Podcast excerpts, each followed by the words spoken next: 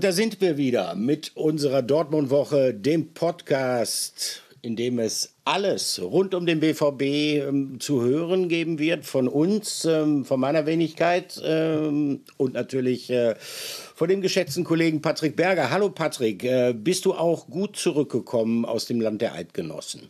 Ja, ich bin sehr gut zurückgekommen. Hi Olli, freue mich sehr auf Folge 32. Ähm, ja, war dann noch äh, eine muntere Fahrt nach Hause nach dem äh, Testspiel in Alltag gegen Villarreal nochmal ins Auto gesetzt und äh, die Strecke zurückgebrettert, aber abends war natürlich frei auf der Autobahn, aber ich muss sagen, ich habe ja. die Zeit, auch wenn es dem Geldbeutel wehgetan hat, weil es dann doch sehr teuer ist in der Schweiz, aber immer wieder wunderschön da und einfach eine total tolle Region. Ne? Das muss man schon sagen. Die Bergluft, äh, der Ausblick, ähm, wobei es diesmal drückend warm war. Also 35, 36 Grad oft ähm, hat man selten in den Bergen. Ne? In der Tat, aber es soll im Ruhrgebiet teilweise in den Tagen, in denen wir in Bad Ragaz gewesen sind, noch wärmer äh, gewesen sein. Nein, äh, Bad Ragaz ist, ähm, also wer noch nicht da gewesen ist, waren unheimlich viele BVB-Fans da. An dieser Stelle deshalb auch nochmal, ungewöhnlich äh, für unseren Podcast ist, aber schöne Grüße an die Jungs aus dem Emsland. Ne? Wir oh haben, ja, das hat Spaß gemacht. Ja, denen, ne? Äh, das stimmt. Wir haben auch einen sehr schönen Abend äh, mit denen zusammen verbracht. Ähm, wer noch nicht in Bad Ragaz war. Also alles, was man so ein bisschen vielleicht auch an Vorurteile über die Schweizer hat, dass es sehr, zumindest in der deutschsprachigen Schweiz, dass es ähm, alles sehr aufgeräumt ist, dass es sehr geordnet zugeht, dass es ein bisschen gemütlich zugeht. Ähm, man könnte auf den Eindruck kommen, wenn man diesen Thermalkurort Bad Ragaz sieht, ähm, an diesen Vorurteilen ist tatsächlich etwas dran. Ne? Also es ist ein Kleinod, sicherlich äh, in der Ostschweiz dieser Ort, aber er pulsiert nicht unbedingt ähm, besonders, was das Leben angeht. Und äh, die eine Woche, die Borussia Dortmund da verbringt, äh, die ist schon für manche Einwohner, die es eher ruhig und gemütlich mögen, eine Zäsur. Speziell äh, die Woche, die dann auch die BVB-Fans in äh, Bad Ragaz verbringen, die dann natürlich gelegentlich auch mal Party machen wollen. Das ist etwas, was äh, dem Schweizer Wesen nicht so unbedingt entspricht in Bad Ragaz. Aber wir haben uns trotzdem ganz wohl gefühlt dort, oder ja, Patrick? wir haben uns trotzdem wohl gefühlt, wir haben uns gut amüsiert. Es gibt die ein oder andere Kellerbar, an der wir dann noch einen ganz netten Abend zusammen haben äh, unter, den, unter den Journalisten. Ich nenne jetzt mal nicht die Bar, nicht, dass die nächstes Jahr hier geströmt wird. Nein, Spaß, aber Nein. es hat wirklich, hat wirklich Spaß gemacht, Olli. Ne? Also es war, In es war Tat. wirklich sehr, sehr schön. Ich glaube, ähm, den BVB-Spielern hat teilweise auch Spaß gemacht. Äh, so wie wir es gehört haben, waren die an einem Abend auch mal äh, im Casino in Bad Ragaz. Ist ja sehr, sehr wohl betucht da die Ecke, wie du es eben gesagt hast. Man hat sie sehr, sehr oft auf dem Golfplatz auch spielen sehen in den Mittagspausen oder an den freien Tagen. Und einen Ausflug äh, haben sie dann auch mal gemacht. Äh, ja, ins, ins Casino. Da waren wir auch mal drin, Olli, aber äh, unser Geldbeutel gibt es dann nicht her, da große Sprünge zu machen. Deswegen sind wir dann wieder ganz schnell an die Bar gegangen. Ne? ja, genau. Zumal also äh, Euro und Franken mittlerweile eins zu eins gerechnet 1, wird. 1, und ja, das ist ja. für den für den Geldbeutel eines deutschen Sportredakteurs äh, äh, zusätzlich dann noch sehr, sehr erschwerend. Aber wir sind natürlich nicht dazu da, um über das zu reden, was wir in unserer wenigen, muss man ja auch wieder einordnen, in unserer wenigen Freizeit da gemacht haben. Wir haben die Mannschaft natürlich intensiv beobachtet, wir haben viele, viele Gespräche geführt. Und da muss man schlicht und ergreifend sagen, dass man dieses, wenn man es atmosphärisch äh, beurteilen will, dieses Trainingslager von Bad Ragaz, dass man es zweiteilen muss. Es ist einmal die Zeit gewesen, äh, vom Beginn des Trainingslagers dann allerdings gab es am Montagabend äh, eine Nachricht, die alle schockiert hat. Das war die Nachricht äh, von dem Tumor, der festgestellt worden ist, von dem Tumor im Hoden bei Sebastian Aller. Ich kann mich noch gut erinnern, äh, Patrick, wir haben zusammengesessen, haben die letzte Folge der Dortmund-Woche aufgenommen, als der Kollege Erstmals Lukas Rott Olli, ne? vis -vis. erstmals uns gegenüber gesessen bei der Aufnahme ähm, als während dieser Aufnahme dann der Kollege Lukas Rott hereinkam äh, und uns davon in Kenntnis gesetzt hat. Wir waren schockiert, aber noch größer war der Schock natürlich in Kreisen der Mannschaft. Und ähm, es ist ja mittlerweile eine Woche seit dieser ersten Diagnose vergangen. Sebastian Aller, das ist ja bekannt, hat äh, das Trainingslager in Bad Ragaz dann auch umgehend verlassen, um sich in Behandlung zu begeben. Ähm, ihm geht es den Umständen entsprechend gut. Er hat ja dann auch aus dem Krankenhaus ein, ein Foto gepostet, wo er gesagt hat, dass der erste Teil, er meinte damit den ersten Teil der Behandlung, erfolgreich absolviert worden ist. Es gibt aber Stand jetzt immer noch nicht so 100 hundertprozentige Klarheit, ähm, wie schwerwiegend diese Diagnose ist, was es für Folgen haben wird. Und ähm, es ist, und das ist wahrscheinlich fast noch mit der, der Aspekt, der jetzt gar nicht mal so sehr thematisiert worden ist in den vergangenen Tagen, der aber sehr, sehr bedeutend ist, äh, im negativen Sinne bedeutend ist.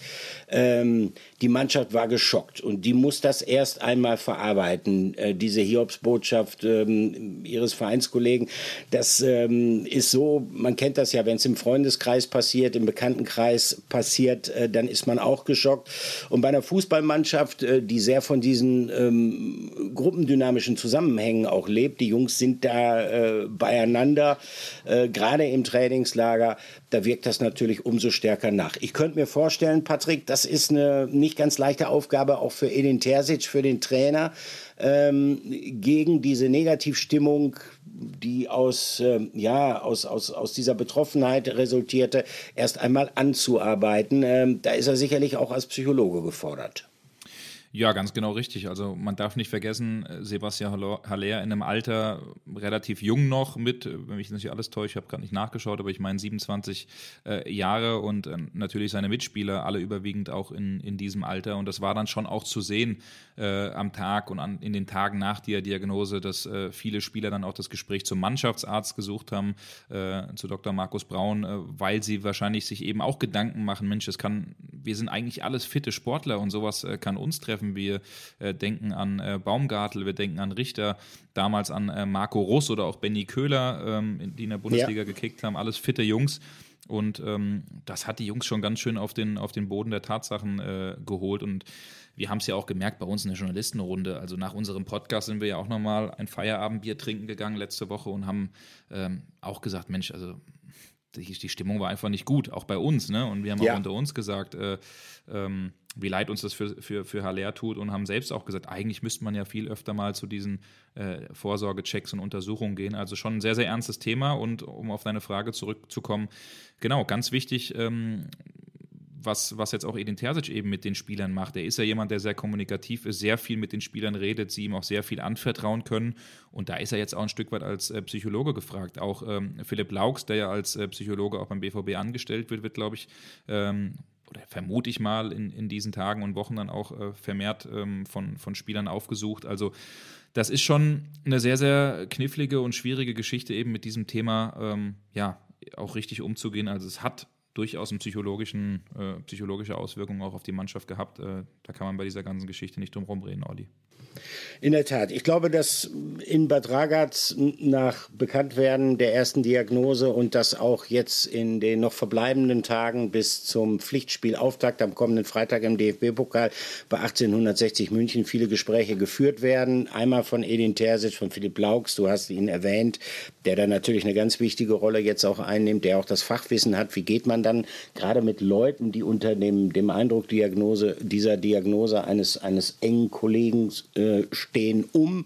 Und auch ähm, sicherlich mit Sebastian Kehl, weil Sebastian Kehl ist ähm, als Sportdirektor auch ein Typ, ähm, diesbezüglich vielleicht ein bisschen anders gelagert als Michael Zorg, der auch stark auf die Kommunikation setzt, auf die Kommunikation mit den Spielern. Das ist, wie gesagt, der eine Aspekt, äh, der psychologische Aspekt, ähm, der sehr, sehr wichtig ist. Aber natürlich, äh, es ging ja schon ein bis zwei Tage später los, nach so einer gewissen Schamfrist. Ähm, dann wurde natürlich auch die Frage diskutiert, machen wir uns da mal gar nichts vor, äh, wie kann man denn jetzt den zu erwartenden Ausfall von Sebastian Aller am besten kompensieren? Tut man das sozusagen mit Bordmitteln? Es gibt ja noch andere Stürmer, auch Stürmer für die zentrale Position ähm, im Aufgebot von Borussia Dortmund, äh, allen voran äh, Daniel Mahlen, dem widmen wir uns gleich noch ein bisschen ausführlicher. Natürlich Yusufa Mokoku, Bradley Fink, ähm, der Nachwuchsstürmer, der wurde extra dann nachnominiert sozusagen für das Trainingslager, um ihn da auch ein bisschen besser heranzuführen. Ähm, oder aber guckt man sich auf dem Transfermarkt noch einmal um. Und ähm, also ähm, kaum, dass die Nachricht draußen war von der Erkrankung bei Alea, dann sprudelte natürlich auch die Gerüchteküche los. Und es ist irgendwo auch, äh, so komisch sich das anhört, sowas wie die Zeit der Spielervermittler, die Borussia Dortmund derzeit Spieler anbieten. Und das nicht zu knapp, Patrick, oder? Das ist absolut richtig. Also das Telefon von Sebastian Kehl, das äh, stand dann auch in den letzten Tagen äh, nicht still. Äh, ohnehin steht es nie still, aber äh, es haben sich einfach unglaublich viele Berater bei ihm gemeldet und haben ihre Spieler angeboten. Das ist nun mal auch der Job der Berater. Äh, viele Berater, von denen ich auch weiß, die es nicht getan haben, weil sie eben meinten, das ist eine moralisch-ethische Geschichte und der Anruf, mhm. der ist mir jetzt einfach viel zu unangenehm, auch wenn ich vielleicht jetzt gerade das große Geschäft machen könnte. Ähm, aber es ist einfach ein sehr, sehr schwieriges Thema. Aber was wir eben nach äh, sehr, sehr vielen Gesprächen gehört haben, ist natürlich, dass der BVB ähm, mit einigen Spielern und auch Beratern im Austausch ist und ähm, sich jetzt schon auch so ein paar Kandidaten rauskristallisiert haben, ähm, die im Fall der Fälle für den BVB eben am interessantesten äh, werden. Und da haben wir jetzt in den letzten Tagen ja auch schon mal ein paar Namen genannt. Einer ist weg mit Luis Suarez, den wird es in die Heimat ziehen, äh, nach Uruguay zu Nacional Montevideo. Aber ähm, drei Kandidaten und das sind Edin Dzeko, ähm, Edinson Cavani und Mauro Icardi. Also das ist schon so in den Gedankenspielen äh, so, dass man wenn man sich denn dann für einen Stürmer entscheiden würde, und das hängt ja von einigen Faktoren ab, die wir gleich auch nochmal hier diskutieren, Olli, ähm, aber dass man einen Box-to-Box-Spieler auf jeden Fall will, einen, den man mit Halbfeldflanken füttern kann, einen, äh, der Kopfball stark ist, ähm, der robust ist, der sich durchsetzen kann, also ein Typ, ich sage jetzt mal wie Timo Werner, ähm, der vielleicht auch mehr ein Konterspieler ist oder auch mal eine falsche Neun, ähm, das würde man dann eben nicht tun. Also es gibt einige Namen, auch Milik, der Name ist immer wieder gefallen, jetzt kam aus Polen mal der Name äh, Christoph, Christoph Piontek. Piontek. Ja ja. Genau, das ist auch nicht ganz falsch. Also auch da gibt es schon äh, gewisse ähm, Gedankenspiele. Einer, der die Liga kennt, der ähm, schon auch eine gewisse Quote bei seinen Ex-Vereinen hatte. Ob das in Mailand war oder auch bei der Hertha. Ja, bei der Hertha war es jetzt vielleicht nicht so super erfolgreich, aber auch in der schwierigen Phase.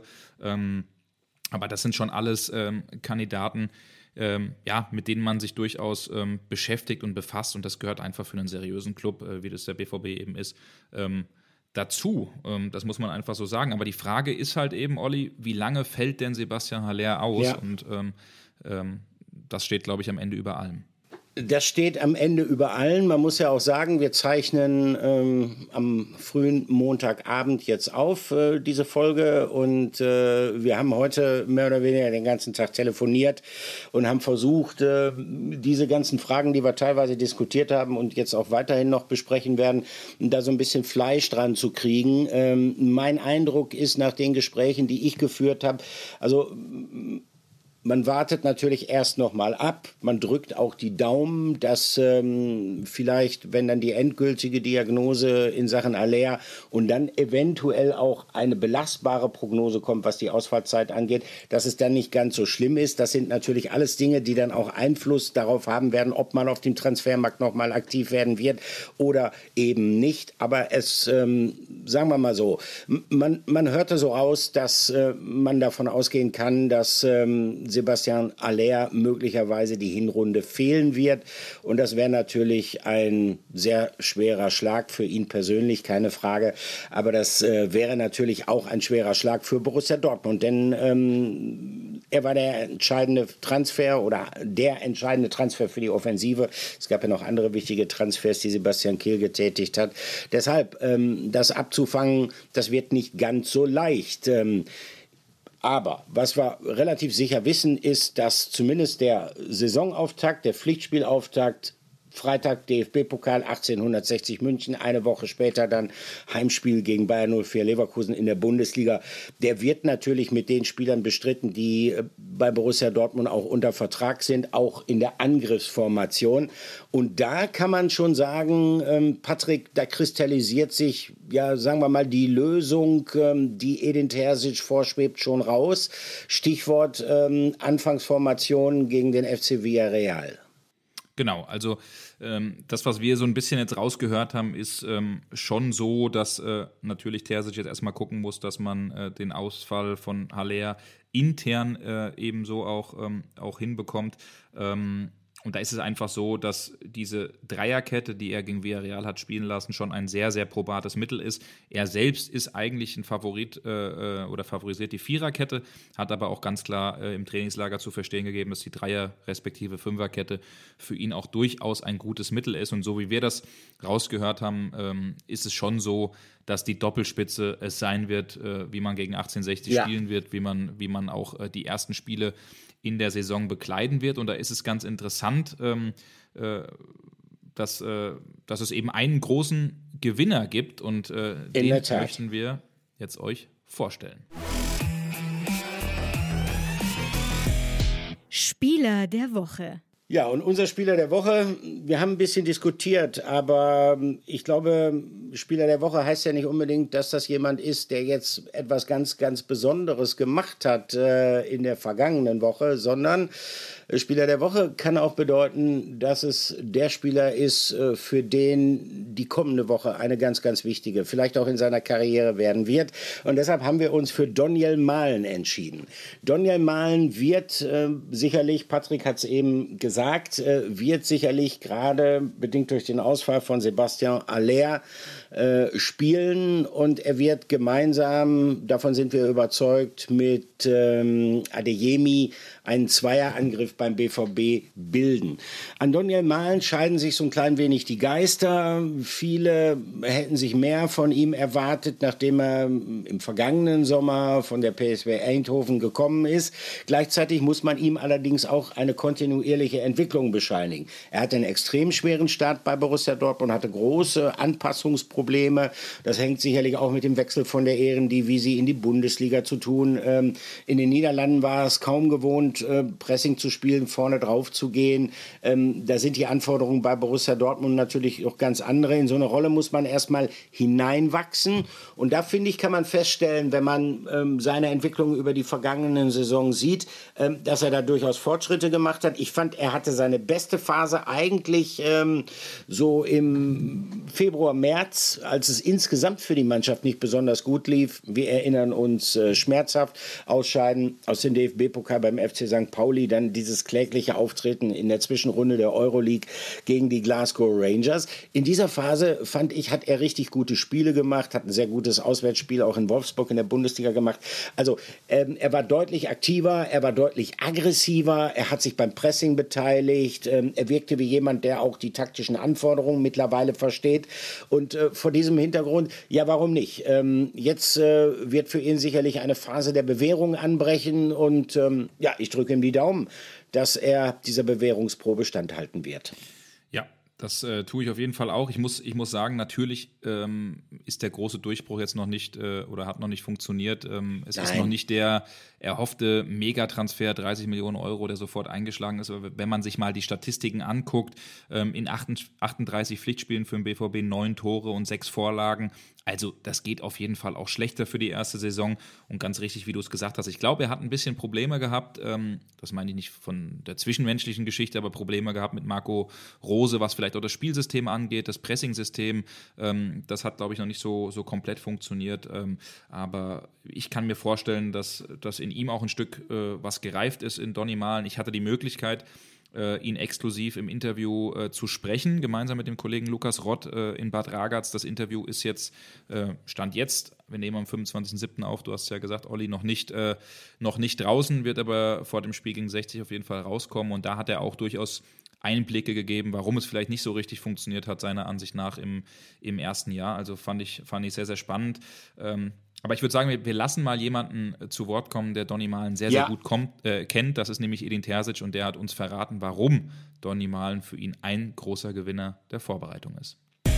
Ein paar Jungs haben es ganz gut gemacht. Der Donny Malen hat sich wirklich äh, sehr gut bewegt heute, obwohl er dann wieder ähm, ein bisschen was verpasst hat in der Vorbereitung, was so ein bisschen ärgerlich war, weil er hat die 14 Tage vorher wirklich richtig hart und richtig gut gearbeitet. Ich finde, Jude Bellingham hat es heute wieder herausragend gemacht auf einer etwas tieferen Position. Ähm, und trotzdem äh, haben wir bei allen Themen, also auch bei den beiden, aber ich finde, die, Jungs haben es ganz ordentlich gemacht im Schluss.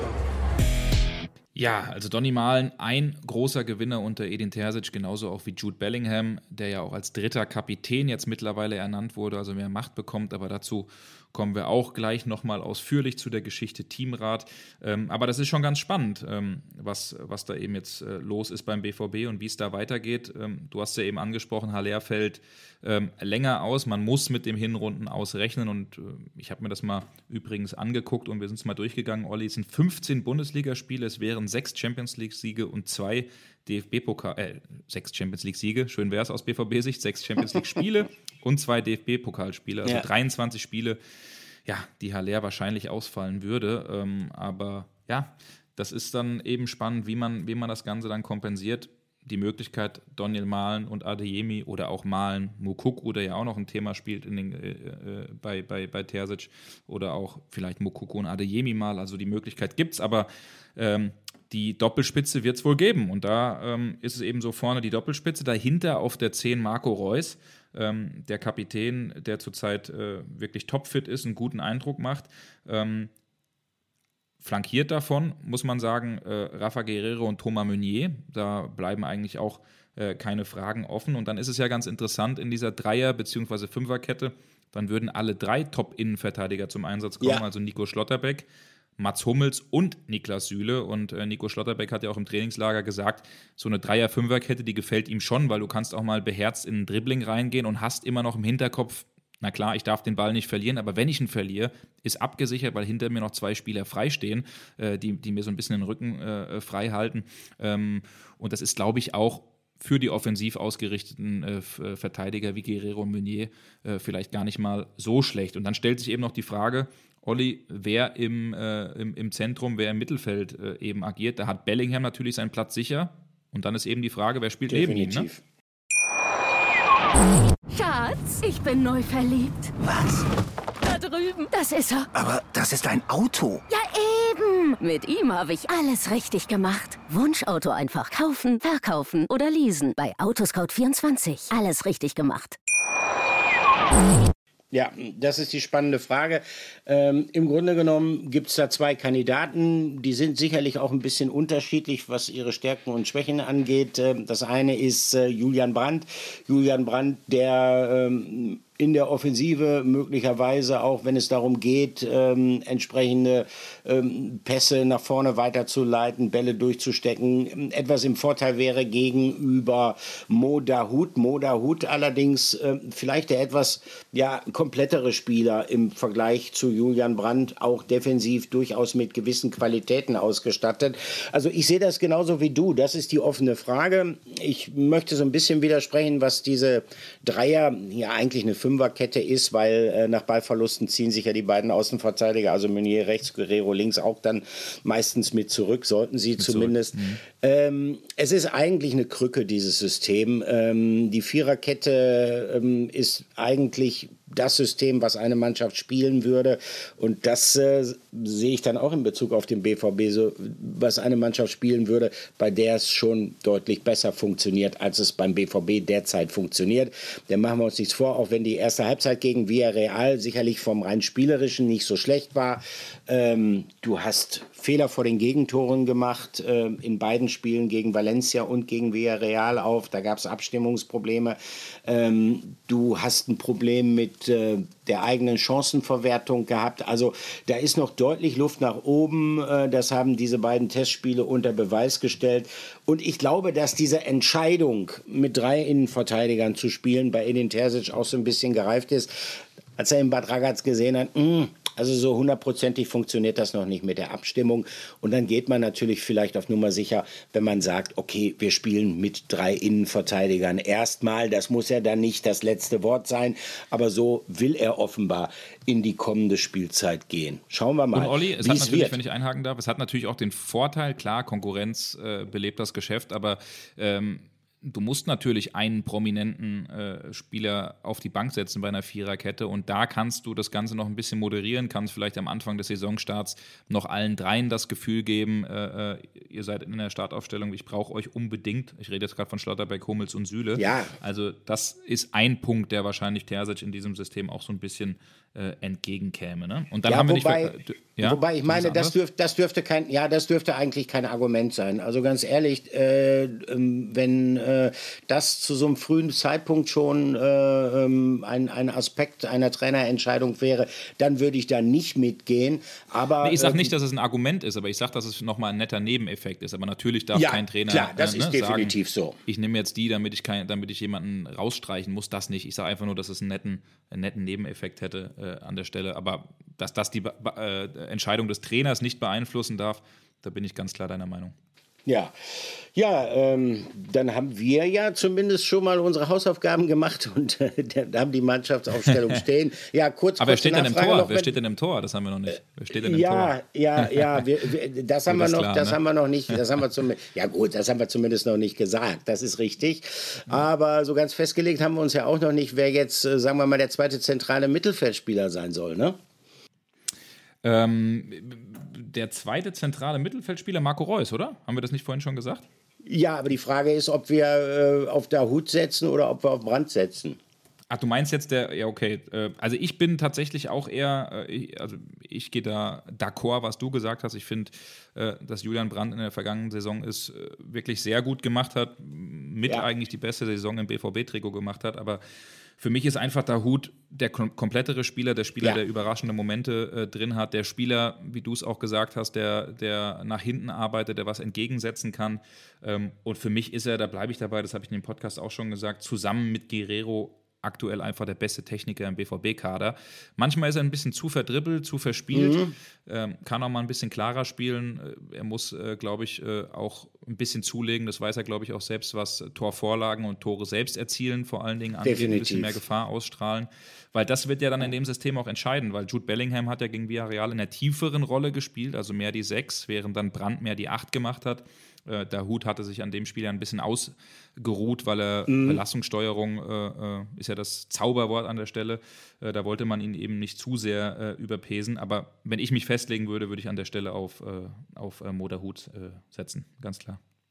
Ja, und dann äh, haben wir noch Kobel was festgestellt. Tor, ne? Kobel im Tor. Kobel im Tor, natürlich. Jetzt sprechen wir den Namen auch endlich mal aus. Aber ich meine, da bin davon ausgegangen, dass das ja ohnehin klar ist. Nein, aber dann haben wir in Bad Ragaz, äh, beziehungsweise du ähm, hast auch noch was anderes festgestellt, nämlich, dass Borussia Dortmund, ähm, das wird turnusmäßig ähm, während der Sommervorbereitung im Trainingslager gemacht, einen neuen Teamrat gewählt hat.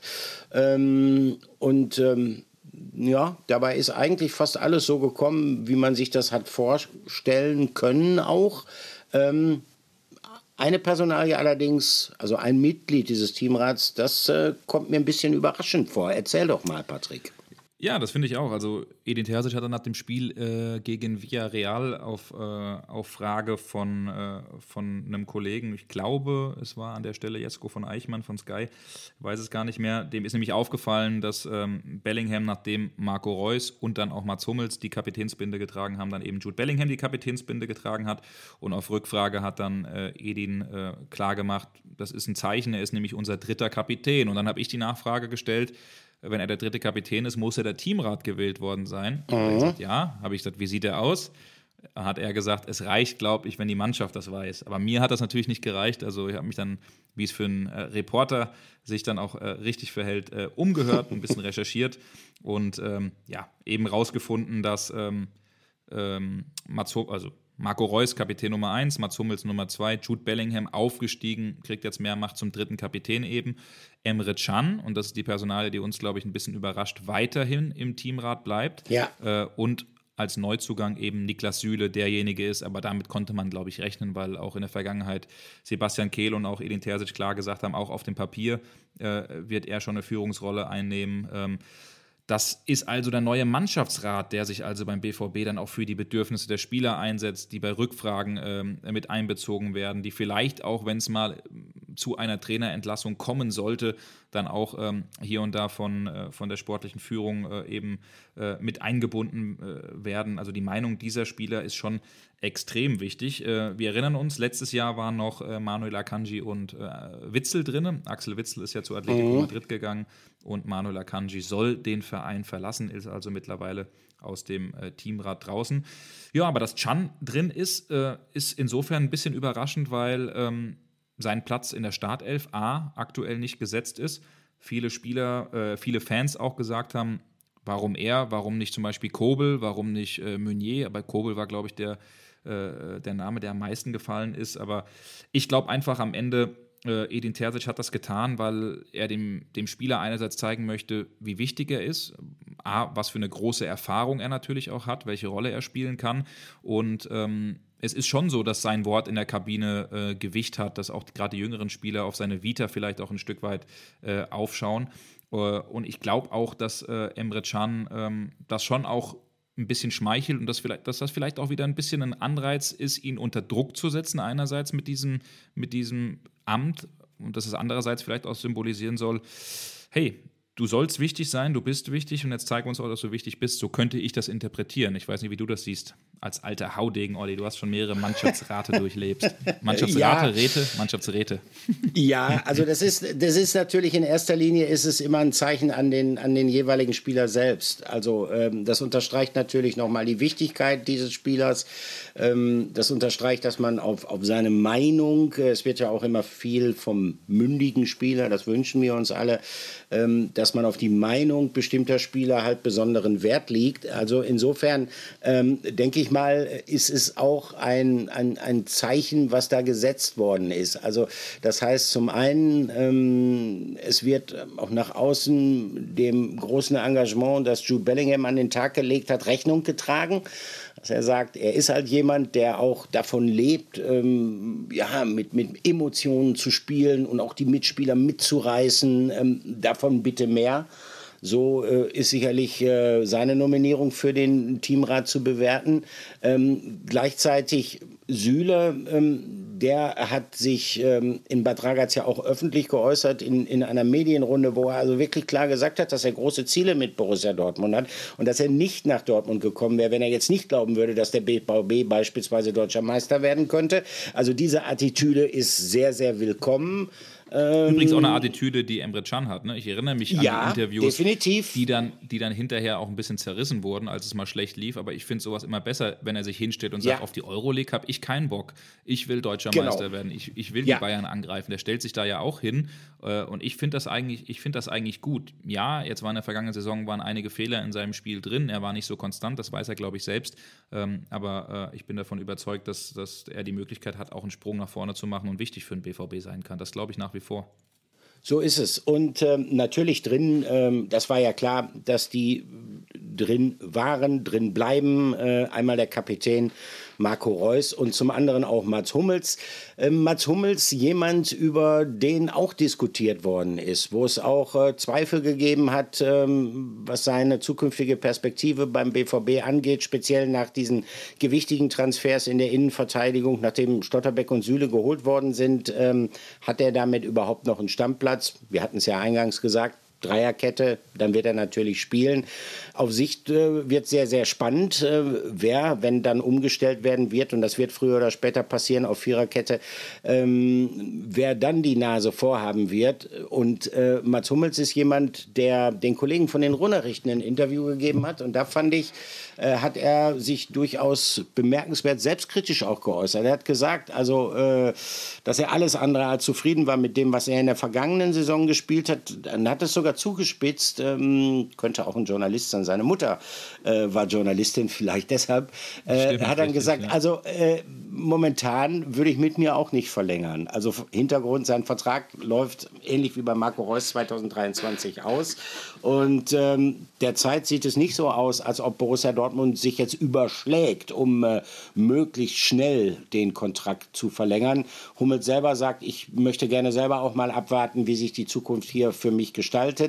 Ähm, er sieht das eigentlich mit einem sehr gesunden Realismus. Ich persönlich glaube, das ist eigentlich eine gute Basis, ähm, um sich weiterhin in den Dienst der Mannschaft auch stellen zu können. Er ist ja jemand, der durchaus gewisse Führungsqualitäten äh, ähm, in sich trägt. Also er könnte nach wie vor eine wichtige Rolle für Borussia Dortmund spielen, oder würdest du das anders beurteilen?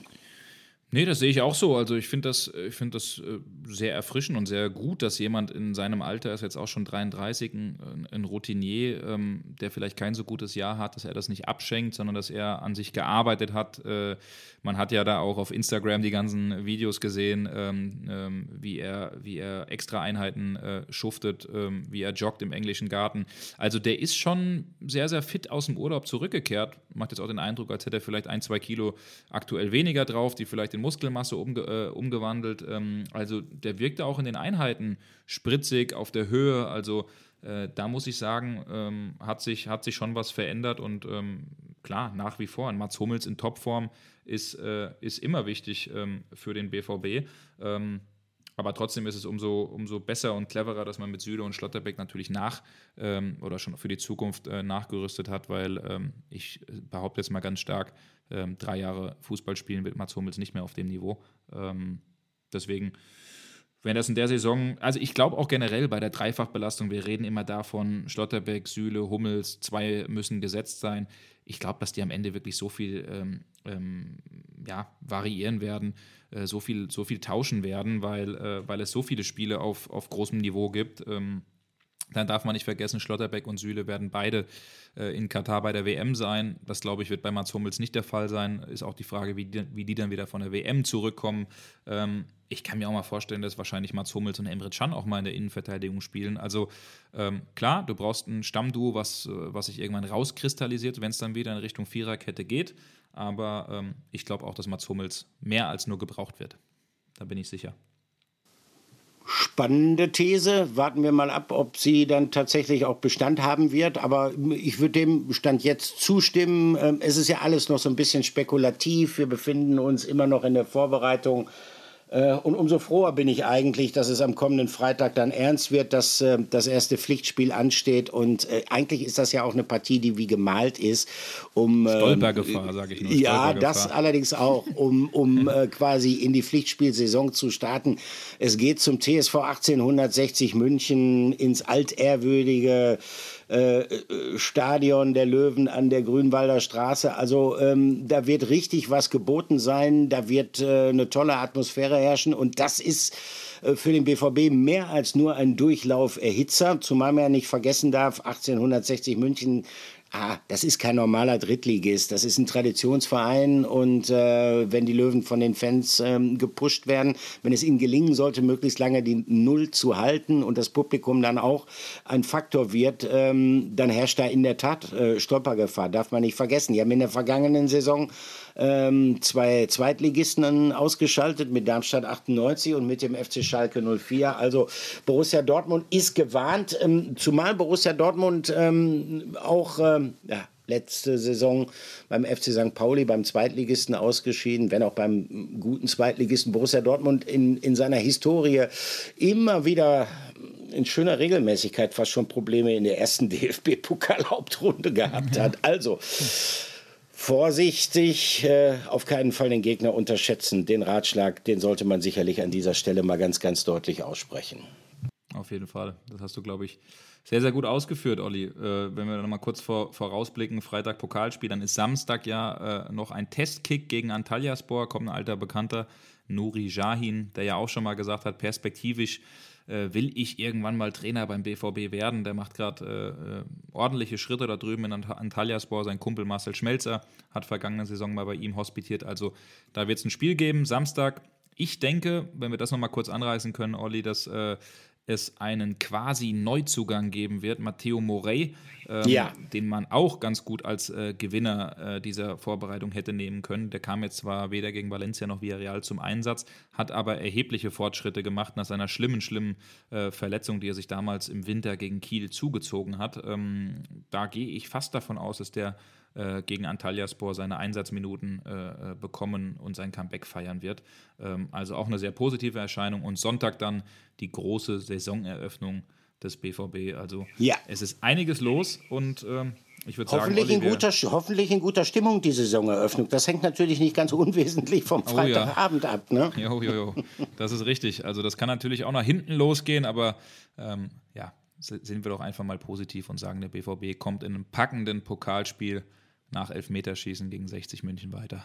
Oh ja, ja, das wäre großartig, das wäre großartig. Dann wären ja. auch bei die Sinne, da wären die Sinne bei allen Spielern noch mal geschärft worden, ja. weil es halt äh, äh, eine Herausforderung war und am Ende hatte man doch ein positives Gefühl. Also drücken wir die Daumen und schauen mal, dass es gut ausgeht äh, am Samstagabend an der Grünwalder Straße in München. Ähm, äh, es ist nicht immer gut ausgegangen im DFB-Pokal und deshalb habe ich ganz zum Schluss, ganz zum Schluss habe ich mir eine kleine Anekdote noch aufgehoben. Also, okay, hier ist er. Es ist ein kurzer. Flashback der Woche. Wie gesagt, kurz und knapp, kurz und schmerzlos, so ähnlich wie die äh, Performance von Borussia Dortmund im DFB-Pokal der Saison 2001-2002. Man brauchte nur ein Spiel zu absolvieren und konnte sich dann anschließend zurücklegen. Das Spiel sah nach einer Pflichtübung aus. Ähm, Borussia Dortmund musste antreten. Trainer war damals Matthias Sammer beim VfL Wolfsburg, allerdings bei der zweiten Mannschaft des VfL Wolfsburg. Und ähm, es wurde gespielt im VfL-Stadion am Elsterweg. Es war, äh, ja, sagen wir mal, hm, ausgelassene Sommerstimmung. Man freute sich auf den Kick. Man wollte ein bisschen kicken seitens äh, der Dortmunder Borussen aber äh, man wollte sich auch nicht unbedingt überanstrengen. Matthias Sammer hat hier die, die Rotationsmaschine angeworfen, also beispielsweise äh, Jan Koller draußen gelassen, ähm, Amoroso draußen gelassen. Der erste Sturm saß sozusagen auf der Bank. Ähm, das musste dann korrigiert werden, nachdem man ähm, relativ schnell gemerkt hat, dass das Spiel in eine ganz andere Richtung zu laufen schien. Äh, denn der VfL Wolfsburg bzw. die Amateure des VfL Wolfsburg, die gingen in der 64. Spielminute durch Ingo van Dreike in Führung und ähm, dann kam Koller rein, dann kam Rositzky rein, dann kam Amoroso rein. Also dann wurde richtig viel Geld eingewechselt auf Seiten von Borussia Dortmund. Aber dieses Geld, äh, das trug dann keine Zinsen mehr. Borussia Dortmund schied aus, blamierte sich bis auf die Knochen 0 zu 1. Und ähm, neben diesen ganzen hämischen Sprüchen, äh, die die Dortmunder sich dann mal anhören mussten, äh, ist mir noch eines in Erinnerung geblieben, als die Mannschaft sozusagen bereits äh, im Bus war und sich auf die Heimfahrt nach Dortmund begeben wollte. Da kam auf einmal, wir Journalisten standen um den Bus rum, wollten noch irgendwelche Reaktionen von den Spielern bekommen, aber die waren so sauer, dass sie mit uns gar nicht sprechen wollten. Und dann drängte sich durch uns sozusagen hindurch ein Pizzabote und der trug äh, ungefähr oder jonglierte, ist besser gesagt, unfassbar viele Kartons mit Pizzen und wollte die in den Mannschaftsbus bringen. Die Verpflegung ähm, für die Heimfahrt, äh, die hatte man sich sozusagen bei einem Pizzalieferdienst telefonisch bestellt. Der wurde dann von uns natürlich auch durchgelassen. Der lieferte die Pizzakartons dann ab und ähm, dann anschließend zog er die Rechnung aus der Tasche. Und Michael Zorg, Sportdirektor, guckte in seinem Portemonnaie nach, stellte fest, oh, da ist nicht genug, um die Rechnung jetzt bar zu bezahlen. Ähm, Kreditkarte hat er nicht genommen. Und dann sagte Michael Zorg, äh, ja, ist ja kein Problem, dann schicken Sie uns eine Rechnung zu. Und äh, ich werde nie vergessen, wie der Pizzabote gesagt hat, nix Rechnung, Cash. Ja, und dann ging's los. Äh, Michael Zorg stieg wieder aus dem Bus aus, musste erst mal telefonieren, suchte dann wahrscheinlich Aki Watzke und dann hat man irgendwie Bargeld zusammengekriegt, um den Pizzaboten noch bezahlen zu können. Der war dann letztendlich zufrieden. Wir Journalisten hatten unseren Spaß und den, ich sag mal, einen schönen Einstieg für die Geschichte über das Ausscheiden des BVB aus dem DFB-Pokal bei den Amateuren des VfL Wolfsburg. Wollen wir hoffen, ähm, dass der BVB ähm, genug Geld für Verpflegung mit nach München nimmt und wollen wir in erster Linie hoffen, dass der BVB die zweite Runde erreicht. So ist es, Olli. Sehr, sehr äh, spannender Diskurs wieder, wo du überall äh, ja. schon Pizza, Pizza, Pizza gegessen hast, Mensch. Wahnsinn. Ich hatte, ich hatte selber auch nicht genug Bargeld mit, sonst hätte ich vielleicht sogar ausgeholfen. Sonst hättest du ausgeholfen, ja. ja. Das wäre ja auch eine Geschichte, ne? wenn der, wenn der genau, Reporter genau. da die. Ja.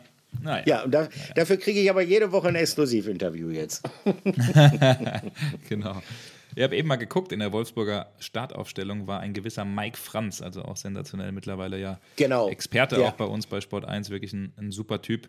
Ähm, ja, hoffen wir, dass das am Wochenende oder am Freitag natürlich nicht passiert aus BVB-Sicht. Ähm, das äh, wollen wir unseren Fans ja hier nicht antun. Die müssen dann, und wir müssen dann auch am Montag schon wieder mit einem negativen Podcast starten. Also, Nein, ähm, das wollen wir nicht. Ja, an der Stelle schauen wir doch einfach mal, was das hergibt. Also es wird ernst, wir hatten eine lange Pause hinter uns. Ähm, sind wieder mittendrin und freuen uns, dass die, die Kugel dann am Freitag wieder rollt und wir endlich wieder über das so richtig sprechen können, was uns am meisten Spaß macht, Fußball, Olli. Und es hat mir wieder großen so Spaß gemacht mit dir. Ebenfalls. Diesmal nicht vis-à-vis, -vis, diesmal wieder nicht vis-à-vis. -vis, ja. Du sitzt, glaube ich, in, äh, zu Hause und ich auch. Ja, ne? ja, ich, ganz, ganz normal in meinem Büro, wie das so üblich ist, normalerweise.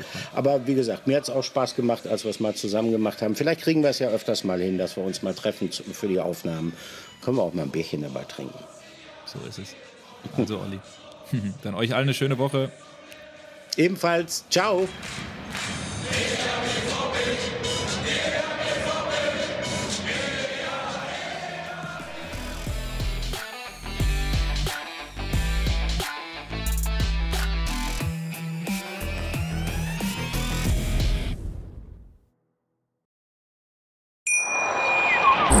Schatz, ich bin neu verliebt. Was? Drüben. Das ist er. Aber das ist ein Auto. Ja, eben. Mit ihm habe ich alles richtig gemacht. Wunschauto einfach kaufen, verkaufen oder leasen. Bei Autoscout24. Alles richtig gemacht.